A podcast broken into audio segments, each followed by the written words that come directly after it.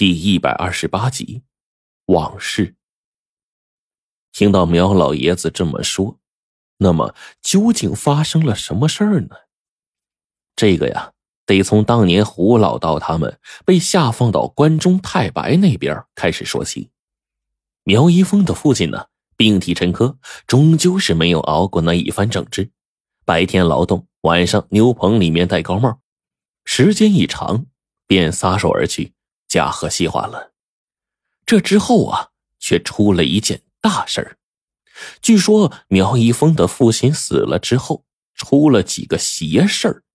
那按照胡老道的说法呢，他说那是死者的亡魂不安，怨气沉重，要回来报仇。自那开始啊，他天天备受整治，人们说他宣传这个封建迷信，祸害他人，属于黑五类。啊，最坏的那一类，几番殴打，甚至打得胡老道整天躺在床上痛苦不已。就在他躺床上的那段时间呢，忽然有几天就出事了。你师傅嘴里呀，就念念叨叨，就跟真疯了似的。他呀，就一个劲儿的喊说：“他来了，他来了，不行啊，我得走。”这类的话。三天不到，你师傅还真消失了。凡是我能去找的地方，我都去找过了，可根本看不见你师傅啊。要说平常啊，我们的关系那是最好了，可为什么就看不见他人呢？我就觉着奇怪呀。可是这事儿啊，才刚好出来。我一愣，难道这是因为胡老道这一走，数天之后被发现的时候尸体就烂了，被人抛弃在荒郊野地？但是苗一峰的一句话，给我们来了一个大反转。你这个师傅啊，那天旷工消失，晚上那牛棚上教育课又不去，把大队长就惹急了，第二天就要传他。为了为了他呀，大伙儿连活都不干了。大队里呀，每一个人都得上去狠狠的揭发，然后啊，痛揍他一顿。可是第二天，哎，你师傅胡不传呢，回来了。平时见到那些煞神一样的红卫兵啊，都不敢动的他，那天就就跟变了个人似的，冲上来把那俩小娃娃就给摁住了，一刀就给结果了。我的妈呀！胡老道在那样一个非常时期竟然杀人，那后果是极其严重的。说句实话，就说是糟糕透了就对了吧？我似乎已经知道了后面的结果了。那天呢，你师傅连着割了七个，台下战战兢兢的百姓们嘴上不敢说，可心里吧。将平常啊那些只会逗人打人的混蛋们呐骂了个透啊！回屋里关上门，自己偷着乐。然后你师傅跟我回住处，我却发现呢，他忽然就跟变了个人似的，整个人呢好像直接就陌生了。跟我住在同一个屋檐底下，我竟然有一种碰见陌生人的感觉。要知道啊，我以前可是跟他无话不谈的忘年交啊。苗一峰老爷子呢，回忆着，然后开始变得热泪盈眶。那时候啊，我没怕受连累呀，一直守着他也没走。当天那时间不长，上面就下来人了，打折了我两根肋骨。给我拔牙，好些人都受了牵连。你师傅啊，被抓走了，据说呀，是去让领导审讯去了。然后，然后第二天就传出来，这哎，领导一家全被杀了。上面据说呀，死了十七八个人呢。就连领导那个结了婚刚回门的乖女儿都让他给糟蹋了。我从来没觉着这是你师傅能干下的事儿。可是事情啊，就这样发生了。哎，亲眼目睹的证人那实在太多了，也由不得我不信呐。你师傅这一走就没再回来。下次我们得到消息，哎呀，就是，哎，就是他尸体腐烂之后的事儿了。苗一峰老爷子回忆完了，还不忘叹了口气说：“哎呀，我当时啊，没指望寻思别的了，算一卦，看看他魂儿啊去啥地方了。”准备呀，找个隐蔽的地方，折几个纸钱给他烧了。哎呀，也算是啊，不枉一起这么长时间。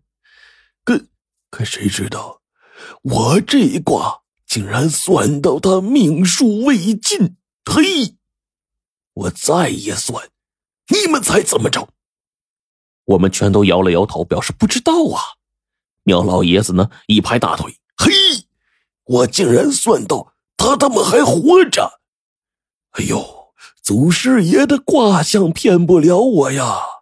这数十年后，我回到老家，算术精进了不少，我便知道他该是真的没死。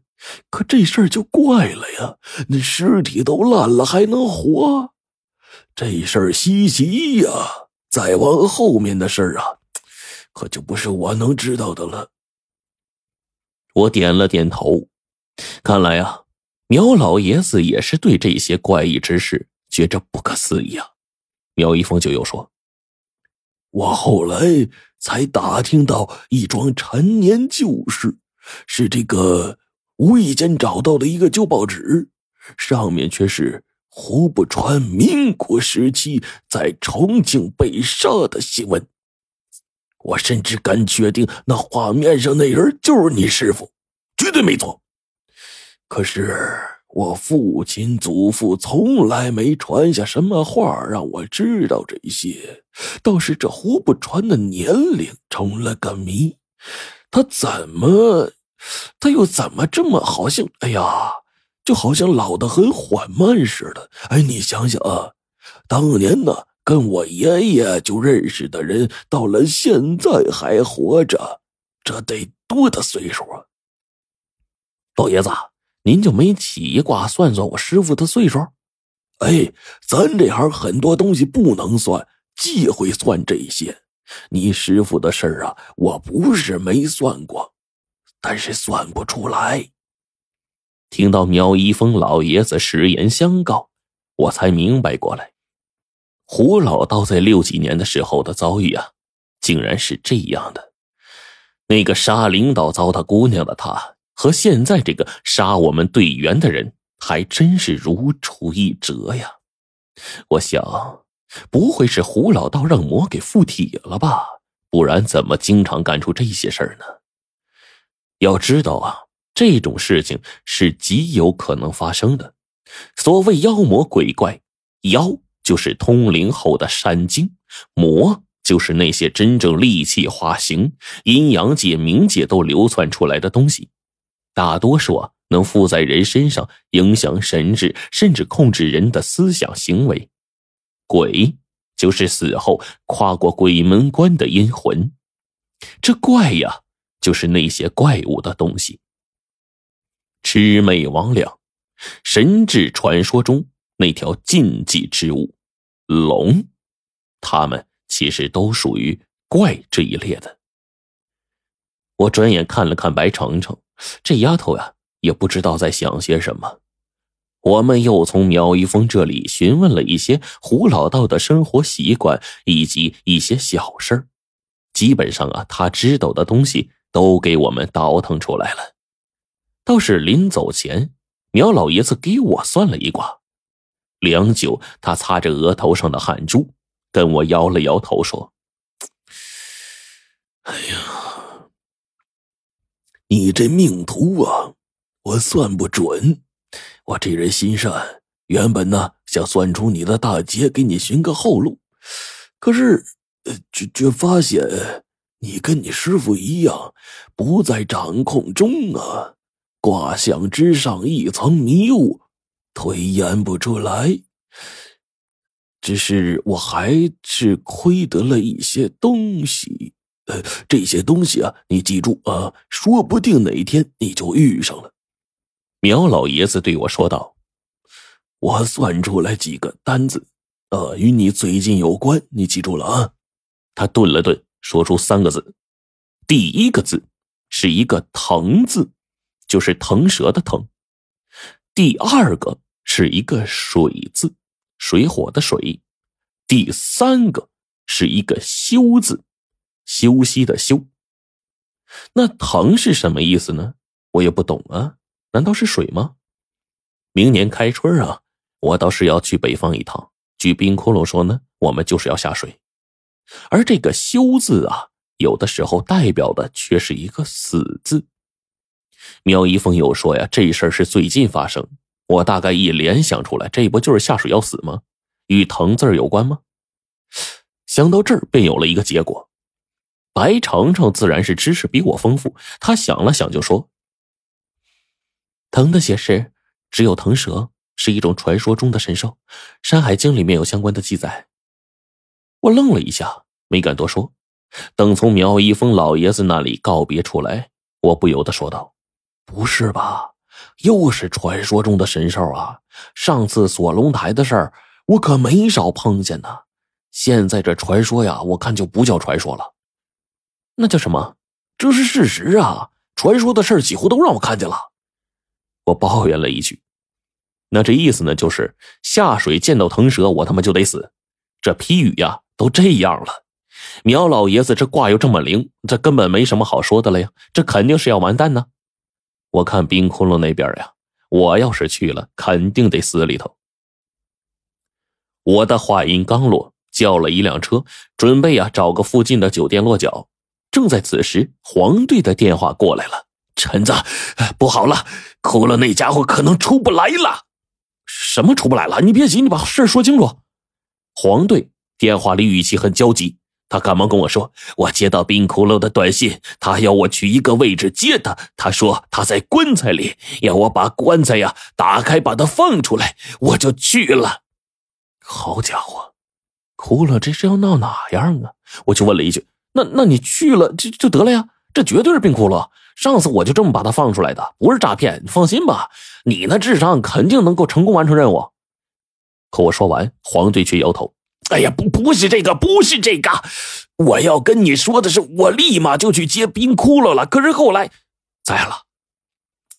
棺材被掀开了，我刚要把它从里面弄出来，忽然那棺材就散了，那里面有个黑漆漆的洞，深的令人发指。”哎，直冒阴风，从里面窜出一股黑烟，黑的跟他妈墨汁似的，就把他给拘进去了。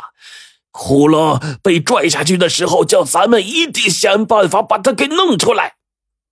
我一听，整个人都愣了，忙问：“冰窟窿说，咱们要要要要一定要把他弄出来？咱们一起执行任务这么久了，他脸上什么表情，我能看不出来吗？”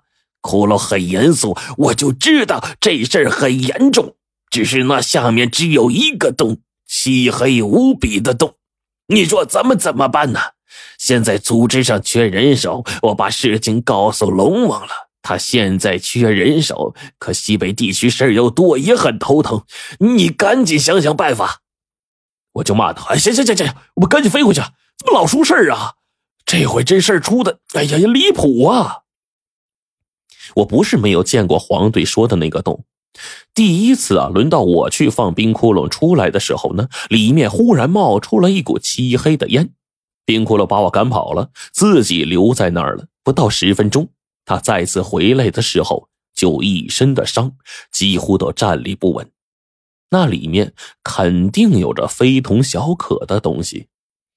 这次啊，他多半是被那东西给抓了。